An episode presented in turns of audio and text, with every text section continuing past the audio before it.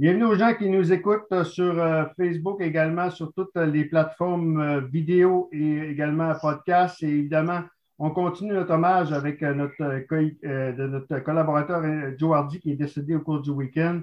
Et là, maintenant, il y avait Enrico Ciccone qui, qui, a joué avec les Cataractes de Shawinigan, qui a joué sous les ordres de Joe Hardy dans les années 88, 89. Salut Enrico? 87, 88. 87, 88. oui. Salut Enrico. Salut, salut, merci de me recevoir. face au, décès de Joe? Euh?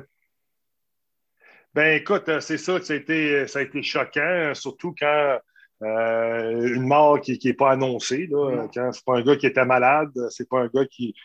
Moi, j'ai toujours vu Joe Hardy comme un, un, grand slack, là, si tu me permets l'expression, un gars qui gardait toujours euh, la forme. C'était un gars qui n'avait pas un problème de surpoids. Euh, c'était un bon vivant. C'était un gars qui avait toujours l'esprit euh, très, très vif aussi. c'est un gars qui aimait débattre des dossiers. Puis, c'est un gars qui, pour moi, je veux dire, c'était synonyme de, de, de, bon vivant. je veux dire, je pense, quand j'ai entendu cette nouvelle-là, euh, je me suis dit, euh, est-ce qu'il y avait une maladie quelconque? Il avait fait une euh, crise de cœur, Nico, il y a quelques Oui, ouais, mais tu sais, hein. ouais, c'est ça, j'imagine qu'effectivement, il y avait une faiblesse là, mais en même temps, je me disais, pourquoi rapidement comme ça, malgré que, aujourd'hui, 75 ans, c'est jeune, c'est jeune. effectivement. Je parlais avec Stéphane Lebeau hier, c'était ton coéquipier, Stéphane. Je voulais savoir un peu, parce que je, savais que j'allais te parler, je voulais savoir un peu, c'est comment il était avec les cataractes de Shawinigan. Ce qu'on dit dans le temps, euh, c'est que c'était un coach dur, parce qu'il était avec des Morissette. Hein? Puis c'est un gars qui ne détestait pas la bagarre. Puis euh, Stéphane Lebeau, il dit non, pas nécessairement. Il dit c'est un gars qui, qui, était juste. Puis euh, il, se faisait respecter, mais ce n'était pas le style de, Michel Bergeron, puis c'était pas le style d'ingénieur. Mais on va, je vais dire quelque chose d'entrée de jeu. Là, Joe Hardy ne m'a jamais envoyé euh, me battre, ne m'a jamais dit va chercher tel gars, va chercher tel gars. Au contraire, je pense que Joe, un, premièrement, c'est un excellent joueur de hockey, Joe Hardy. Euh, Joe, euh, contrairement à, d'autres philosophies, puis j'ai rien contre ceux qui, qui, qui n'ont pas joué là, nécessairement comme entraîneur, mais lui, c'est un ancien euh, joueur de hockey, c'est un gars qui a joué dans l'Association mondiale. C'était un gars de talent également. Alors, il, était capable de. Il, reconnaissait ça, puis il était capable aussi de, de, de, favoriser, puis de, vraiment mettre en valeur la qualité d'un joueur de hockey. Puis moi, avec Joe, c'est ça qui m'a fait ressentir. C'est sûr que Joe, c'est un gars qui était très. Euh, c'est un gars qui était sévère. Euh, c'est un gars qui était juste, mais en même temps, euh, je me rappelle euh, une petite anecdote comme ça, alors, mm. alors qu'on avait changé d'entraîneur, il avait remplacé Jacques Grégoire. puis il est rentré dans le vestiaire, puis on voit ce grand gars-là rentrer, puis il dit, il dit, premièrement, il dit, moi j'ai deux règlements. Il dit, le premier règlement, j'ai toujours raison. Il dit, le deuxième règlement, si tu penses que j'ai pas raison, il dit, reviens au premier. Fait que ça reste. Fait que là, les jeunes, écoute, on a des jeunes de 16, 17, 18 ans, 19 ans, là. Fait qu'on est impressionné de voir ça. Puis il dit, dernière affaire, il dit, moi, je suis ceinture noire de karaté. S'il y en a un qui veut m'essayer, là, c'est le temps. non, il n'y a personne, mais il dit tout le monde ça la glace. Fait que lui, c'était tout de suite, là, il venait d'établir les limites, il venait euh, d'impressionner des gars en disant voici, euh, c'est moi le patron. Aujourd'hui, un entraîneur qui fait ça, écoute, il y a une coupe de plainte, là, c'est sûr, tu ne vas plus faire ça. Mais c'était le genre d'entraîneur qui était. OK. Stéphane Lebeau me disait aussi que c'était euh, le fait que c'était un ancien joueur. Il n'y avait pas beaucoup des anciens joueurs dans, le temps du junior majeur. Il y avait. Il, il y en avait même pas, je pense. Nous autres, à Scoutimi, c'était Mario Bazinet. Il y a eu Gaston. il y avait Guy Chouinard. Il y avait Guy Chouinard. Il y avait Guy Chouinard dans le temps, oui. C'était rare, les, les, entraîneurs, anciens joueurs dans le junior, dans le temps, je te parle des années 88, 89. Oui. Non, il n'y en avait pas, il y en avait pas beaucoup, effectivement. Puis parce qu'à l'époque, c'était, c'était basé beaucoup sur l'intimidation. C'était l'intimidation avait une place vraiment là, euh, importante dans les, euh, dans les plans de match.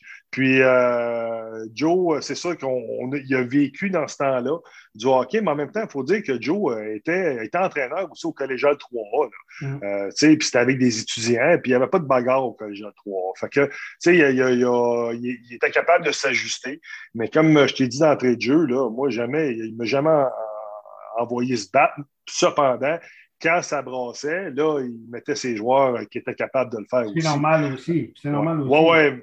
Ben, à l'époque, c'était ça, hein, puis il fallait se défendre. Euh, tu parlais de Stéphane Nebo, mais il y avait Stéphane Nebo, il y avait Patrice, euh, Patrice Lefebvre, qui, était, toujours. Patrick, son frère, euh, mais Patrice Lefebvre, qui était, qui était encore le record man de, la Ligue ouais. majeure du Québec. Écoute, il fallait protéger ces gars-là, là, puis les équipes le savaient que si on n'était pas gagné, mais ça passait par Steph Lebeau puis Patrice Lefebvre. Fait que ces gars-là devaient être protégés, puis on en prenait soin. Puis quand c'était le temps de passer un message euh, Joe, euh, il reculait pas, mais, mais il prenait quand même soin là, euh, des joueurs qu'il avait sous la main. Y a-t-il quelque chose que, Enrico, que Joe t'a appris, qui t'a servi dans ta carrière dans nationale? Ben moi, Joe, ce qu'il me disait, c'est toujours, il, me disait toujours, parce que moi, les gens ne, le voient pas, puis ils ne l'ont pas vu, parce que moi, j'ai une étiquette de, de gars dur, là. Mm. mais cependant, j'étais un défenseur. Puis, puis en ligne droite, j'étais un gars qui, euh, qui, était quand même assez rapide. Mon départ était bon. Puis Joe me disait toujours, Chico, il dit, à grandeur que tu as, à grosseur que tu as, il dit, la façon que tu patines, il dit, quand tu prends la rondelle, il dit, déjà, prends l'option de partir deux, trois coups de patin avec la rondelle. Euh, prends ton option, euh, prends l'information sur la glace, mais il pas peur de partir avec la rondelle. Puis c'est avec lui que j'ai commencé à transporter la rondelle un peu plus. Euh, puis parce que je me, je me faisais confiance. Parce que c'est sûr que il y a des entraîneurs qui ont des styles différents. Euh, l'entraîneur que j'avais avant, lui, euh, il voulait qu'on passe la rondelle, puis c'était euh, envoyer à Stéphane, envoyer à Patrice, envoyer à Patrick Lebeau, puis, puis Bob Pagé, puis ils vont faire la job. Mais lui, c'était non, non, fais-toi confiance, t'es jeune, t'es es capable de patiner avec la rondelle, puis vas-y. Que, tu sais, c'est il m'a donné énormément de confiance à ce niveau-là également. Mais quand c'était le temps de punir, là, quand c'était le temps de te mettre sur le banc, il le faisait. moi, il m'a déjà puni à un moment donné. C'est drôle parce que tout est relatif. Là, on était en série contre euh, les Saguenay de Chicoutimi, puis euh, j'avais, j'avais pris quelques pénalités. Il n'était pas content. Puis, euh, puis le titre du journal le lendemain, c'était Enrico Ciccone est en pénitence. il va être relayé au rôle du cinquième défenseur. Ça, c'était la punition, être relayé au rôle du cinquième défenseur. Fait qu'il savait qu'il ne voulait pas non plus détruire la, la, la comment je pourrais dire ça, la, confiance d'un jeune. Tu sais, as 17 ans, là, tu ne vas mm. pas non plus euh, affecter la confiance d'un jeune. Fait que j'avais joué quand même, mais au lieu d'avoir 20 minutes, j'avais eu 14 euh, minutes. Ce que tu me dis là, c'est probablement parce que son parcours d'ancien joueur. Ben, c'est sûr, parce que lui, il l'a sûrement vécu aussi. Il l'a sûrement vécu, puis tu sais, quand tu es un ancien joueur, moi, comme je te dis, je n'ai rien contre euh, les, autres entraîneurs qui n'ont pas joué, mais l'aspect d'être capable de te mettre dans les souliers d'un joueur, c'est pour ça qu'on voit aujourd'hui les analystes à la télévision pendant les matchs, mais beaucoup d'eux autres, c'est des anciens joueurs, parce qu'ils sont capables d'emmener cet extra-là, de dire euh, comment le joueur se sent euh, dans les patins, dans telle situation au niveau mental, comment il va se sentir au niveau de l'anxiété, parce qu'on a tous euh, veut, veut pas, euh, si on a joué dans la Ligue nationale, on a passé à travers euh, ces, ces, sentiments-là, puis lui, il l'avait. Lui, il était capable de nous le transmettre. Enrico, en terminant pour ce Joe moi, ce que, ben, moi, je l'ai connu, l'ai connu, c'était mon collaborateur. C'est un gars raconteur extraordinaire. Tout le monde dit la même affaire que c'est un raconteur extraordinaire. Écoute, c'est venu partout. Moi, je l'ai connu, mais dans les hommages qu'on a reçus. Vous autres, quand vous étiez jeunes, c'était-tu un gars qui, aimait avoir du fun aussi, puis qui était un raconteur, puis C'était Joe. Joe, c'était un gars qui, était, c'était notre entraîneur, c'était notre patron, mais en même temps, il était capable de, de, traverser la ligne puis devenir pas notre chum, mais un gars de la gang. Tu sais, c'était un gars de la gang, Joe. il était comme ça. Puis euh, c'est pour ça qu'il y a toujours, tu sais, il n'y a pas grand monde euh, qui, l'ont côtoyé, qui n'a pas gardé un contact avec lui.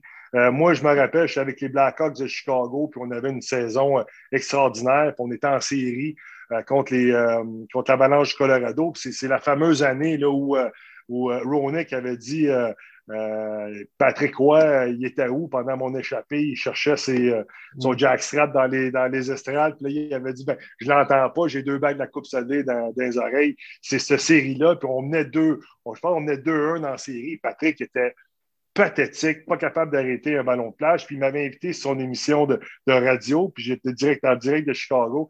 il m'a dit Chico, moi, t'en avec toi, me gager 10$ US que euh, Colorado va gagner. Tu sais, ça prenait quand même du pas à peu près, de dire ça euh, à son ancien joueur qui porte les couleurs des Blackhawks de Chicago, qui sont favoris dans la série.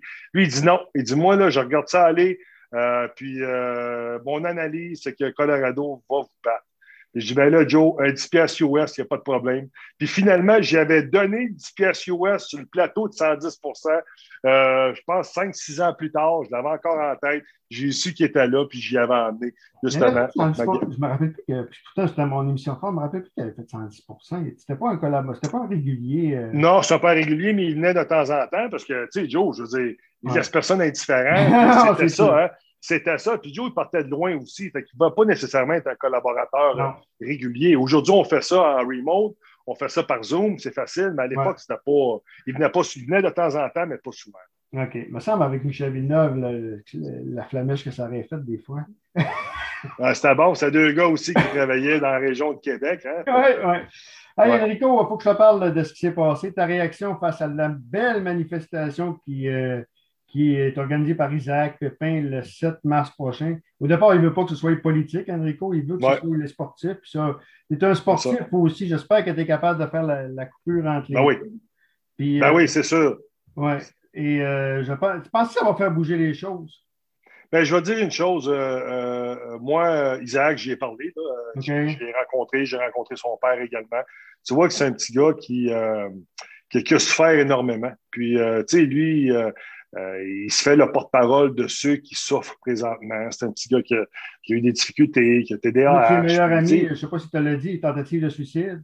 Ben, c'est ça. je veux dire, c'est ça. C'est pas seul. Moi, j'ai des témoignages de parents. Euh, mm. J'en ai même une maman aujourd'hui qui m'a écrit là, euh, sa fille qui est une athlète élite. justement, là, elle ne veut, plus, veut plus manger, elle ne veut plus vivre. C'est terrible de voir ces choses-là. Puis en même temps, c'est important de, de, le faire. C'est pas politique, cette chose-là. Euh, moi, je sais que j'ai marché avec les jeunes au mois de septembre dernier à Québec. Il y a eu une manifestation. Euh, puis ça s'est bien fait. Les jeunes ont été vraiment respectueux. Ils ont juste voulu passer un message en disant regardez, là, oubliez-nous pas. Euh, c'est difficile présentement, c'était pour le sport scolaire, alors qu'on avait, on avait déterminé du côté du gouvernement qu'on était pour recommencer le sport seulement le 1er octobre, alors qu'on commençait l'école. Et, ce que ça avait donné, ce que ça avait donné, c'est que M. Le, François Legault avait reculé de deux semaines. Alors, les jeunes avaient gagné deux semaines. Oui, mais c'était plus, un, plus un, un statement que d'autres choses. Là.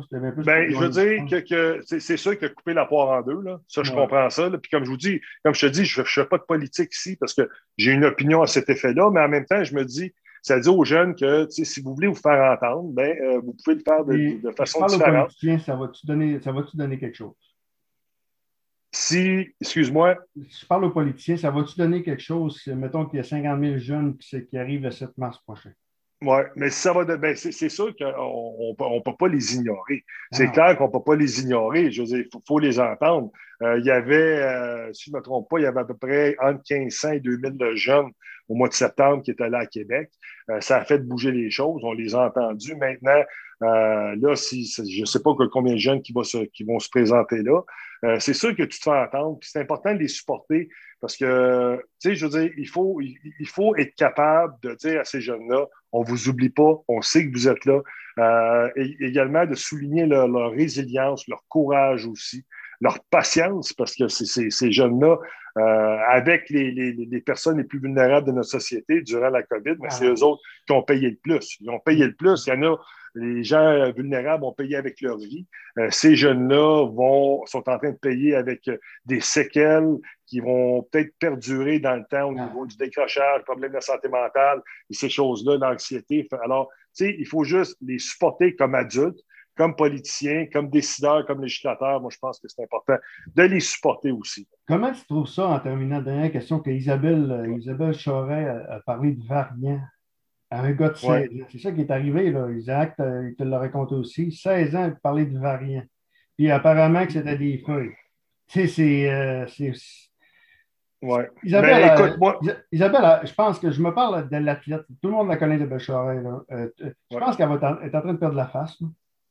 Ben, écoute, ça. Très dommage pour. Ben, ben, je veux dire, je veux dire une chose. Moi, moi ce que j'ai, puis j'ai parlé avec Isabelle à quelques reprises aussi, puis euh, ce que les gens veulent, c'est de l'avoir. Ils veulent ressentir son empathie. Ils veulent ressentir que, qu'elle est là pour les jeunes, puis qu'elle se bat pour les jeunes. Euh, en ce moment-là, les gens ne ressentent pas ça. Euh, puis, puis j'y ai dit, là, puis je suis très, très, très transparent c'est important d'être là puis de, faire sentir sa présence. Je comprends que derrière elle, il y a une machine derrière ça. Il y a la santé publique. Il y a euh, un, gouvernement qui, est géré comme une business. Là. Il y a un patron qui est en haut, puis c'est lui qui décide. Mais c'est plate, mais quand tu es ministre, c'est toi qui es le porteur du dossier, mm-hmm. c'est toi qui portes la bouteille d'eau, puis c'est sur toi qu'on va tirer, euh, puis c'est toi qu'on va critiquer. Euh, si euh, tu n'es pas capable de défendre ton dossier. C'est plate, mais c'est ça en ce moment. Alors, moi, je pense qu'il faut qu'elle démontre énormément d'empathie. Maintenant, la discussion qu'elle a eue avec euh, Isaac au niveau des variants, tu sais, je veux dire, moi, je n'étais pas là. tu sais, je ne peux pas non plus parler hypothétiquement et tout ça, mais en même temps, tu sais, je veux dire, oui, c'est une problématique. Il ne faut pas le laisser de côté, cette, ce variant-là qui arrive. Est-ce qu'on va avoir une troisième vague? Est-ce que ça va repartir? Tu sais, c'est toutes des choses à penser, mais en même temps, on peut penser à ça, mais il ne faut pas oublier que de l'autre côté, on est en train de détruire des jeunes. Ah, on est en train de leur faire mal. Parce que moi, j'ai toujours dit, j'ai toujours dit, s'il faut confiner pour le Québec, pour le bien-être du Québec, pour se, débarrasser de cette bébête-là, mais qu'on le fasse. Cependant, il faut que tu offres des alternatives pour garder nos jeunes engagés. Il faut être capable de, de l'espoir aussi, avoir une l'espoir une certaine souplesse avec des mesures sévères, sécuritaires, pour ne pas créer une quatrième puis une cinquième vague qui va être justement des problèmes de santé mentale qui ne vont pas se régler en, six mois là, après la, COVID, des problèmes de décrochage qui ne vont pas se régler euh, rapidement, euh, des tentatives de suicide, il y en a qui passent à l'acte. Mais ça, c'est fini, là. On ne peut pas régler ça. Alors, tu sais, je veux dire, il ne faut pas oublier ça. Je sais qu'on est conscient, mais en même temps, est-ce qu'on est capable de mettre des mesures en place? Et j'espère sincèrement, j'espère sincèrement qu'on prépare, parce que souvent, ce que je me suis aperçu, puis là, c'est le politicien qui parle, c'est que le gouvernement est en mode réaction. Puis quand tu es en mode réaction, moi, je viens du hockey. Puis au hockey, là, quand tu réagis sur la glace, tu es en retard. Il faut que tu travailles en amont. C'est toi qui dois être actif. J'espère sincèrement, sincèrement qu'on est en train de travailler sur un plan de relance, un plan en amont pour venir sauver ces gens-là. Ah, Puis euh, tout, le dommage qui a été fait de suite euh, à cette COVID-là. Euh, juste de donner idée, on est dans la zone orange ici à la région, puis les cas, il n'y en a plus. Donc ça, ça devrait hum. être un, beau projet pilote pour déconfiner le reste du Québec.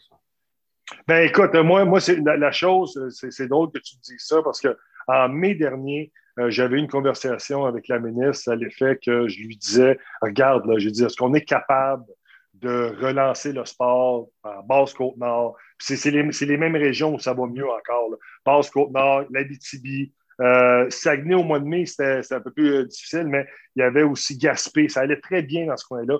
Je disais, Isabelle, pourquoi tu fais payer les jeunes là-bas pour les grands centres comme Montréal? On n'a rien, nous autres, ici à Montréal. C'est, je, je dis, c'est difficile ici à Montréal. Il n'y a rien dans les régions que je t'ai nommées. Pourquoi tu ne déconfines pas là-bas? Puis elle ne voulait pas le faire. Alors, quelques semaines plus tard, elle l'a fait en bloc, puis elle a, elle a déconfiné le sport avec des mesures euh, sévères, mais en même temps, elle l'a fait. Il y a une différence entre avoir de la compétition et avoir de l'entraînement de façon sécuritaire. J'ai vu les protocoles, je les ai, moi. Les protocoles qu'elle reçoit, je les reçois aussi. Puis quand je parle aux fédérations, euh, aux différentes ligues, qui veulent euh, donner des protocoles à la santé publique ou même euh, au gouvernement, je leur dis, mettez-en plus que le client demande. Et ils le font. Ils le font. Puis c'est toujours euh, refusé de façon systématique. Écoute, tu connais, c'est bien le fun d'avoir fait un bel hommage à Joe Hardy, décédé, je trouve ça triste, tellement vite, tellement inapproprié. Mm. Il avait fait un, euh, il était supposé collaborer à une autre station de radio Saguenay. Euh, il avait fait un texto à 8 heures, puis ça serait, parti, ça aurait commencé vers 9 heures. C'est dommage. C'est dommage. C'est pour ça que le message dans tout ça ici, c'est qu'on euh, ne remet rien au lendemain. Si on a de quoi faire, qu'on le fasse tout de suite. Tu on s'en reparle. Merci beaucoup. merci de l'invitation. Le député et ancien joueur des Cataractes de Shawinigan.